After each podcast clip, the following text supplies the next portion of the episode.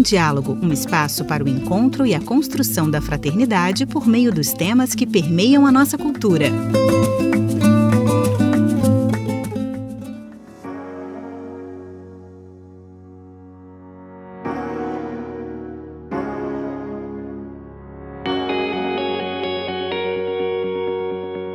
Está começando mais um América em Diálogo. O continente latino-americano tem passado por diferentes fenômenos migratórios ao longo da sua história. Por diferentes razões, por escolha ou muitas vezes por situações que forçam o abandono da própria terra, milhões de pessoas têm chegado a diferentes países da região.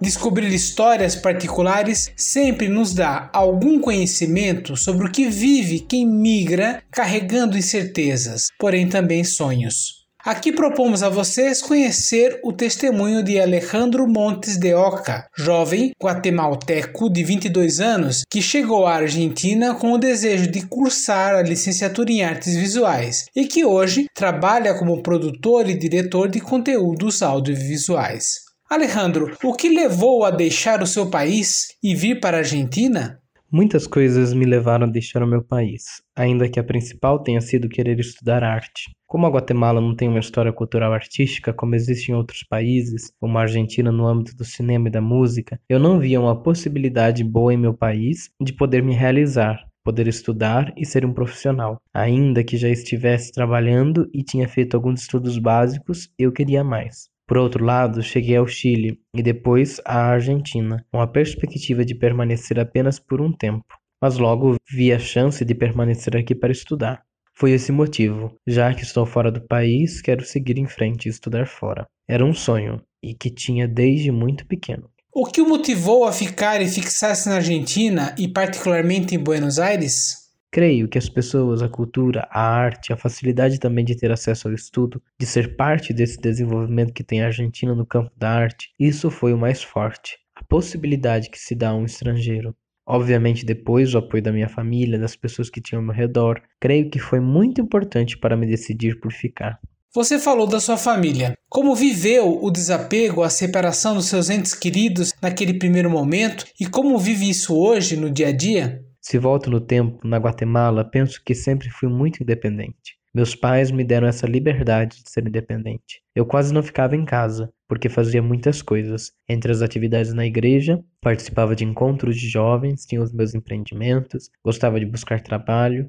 A partir do momento em que decidi partir e depois permanecer na Argentina foi um processo. Sabia que perdia algo, porém também tinha a certeza de que sempre iam estar por lá. É certo que com o passar do tempo tive familiares que morreram e que, em parte, quando tomei aquela decisão de sair da Guatemala, eu já estava sozinho. Sabia que não ia poder voltar facilmente para me lamentar. Foi um processo de alguns meses para aceitar essa separação. Outra coisa que facilitou foi a tecnologia da qual dispomos hoje, se bem que não é o mesmo que estar frente a frente com as pessoas, o que é muito importante mas isso ajudou a situação a se tornar mais leve e seguir em frente. O que um estrangeiro espera quando chega a uma nova terra? Creio que espera não se sentir rechaçado, mas sim bem aceito. Conheço muitos casos de amigos e conhecidos, e ocorreu na Guatemala onde conheci estrangeiros que tiveram essa sorte. O estrangeiro espera uma aceitação, uma recepção acolhedora, porque o outro não sabe as razões pelas quais uma pessoa deixa o seu país.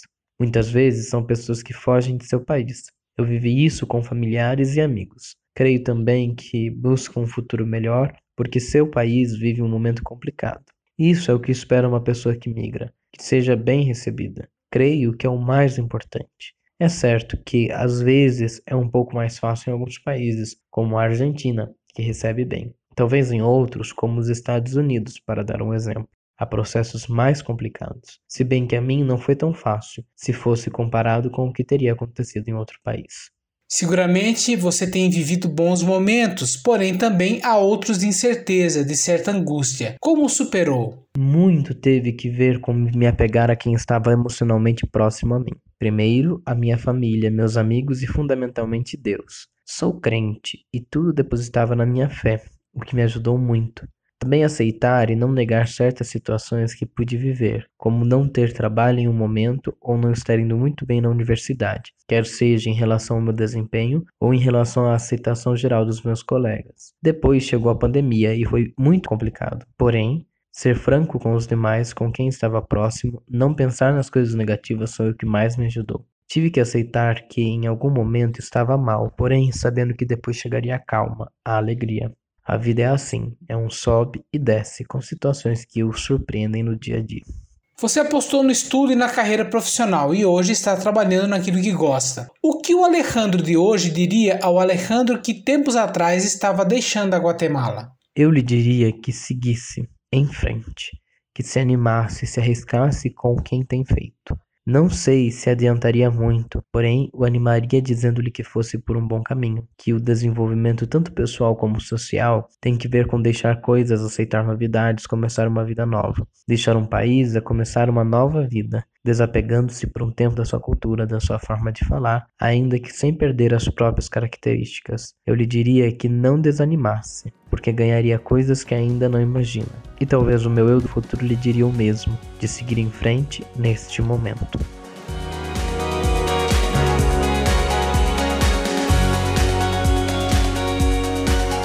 Esse foi mais um episódio do América em Diálogo, cuja produção dessa vez foi do jornalista Santiago Duran, da equipe argentina de Cidade Nueva Conisul. A versão em português é de Luiz Henrique Marques. Vozes brasileiras: Luiz Henrique Marques e Felipe Pascotto.